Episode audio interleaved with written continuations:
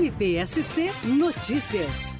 O chamado Maio Laranja aborda uma temática extremamente importante. O dia 18 de maio foi instituído pela Lei 9.970 de 2000 como Dia Nacional de Combate ao Abuso Sexual e à Exploração Sexual de Crianças e Adolescentes. O Ministério Público de Santa Catarina, assim como todos os órgãos que integram o sistema de garantias dos direitos da criança e do adolescente, tem um desafio enorme, que é romper a lei do silêncio que vige em crimes dessa natureza. O Conselho Tutelar, muitas vezes o primeiro órgão de proteção a ter contato com a situação de risco ou vulnerabilidade, também precisa saber bem acolher a criança ou adolescente ofendido, requisitar os serviços de saúde ou socioassistenciais pertinentes, bem como proceder aos registros e encaminhamentos que antecedem a eventual processo criminal.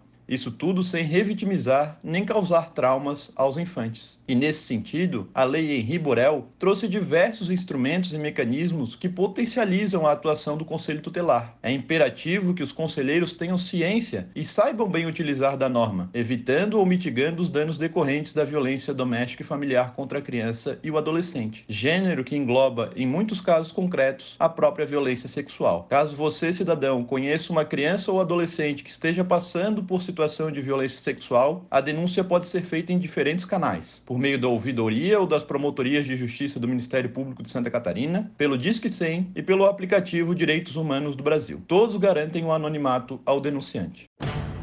MPSC Notícias, com informações do Ministério Público de Santa Catarina.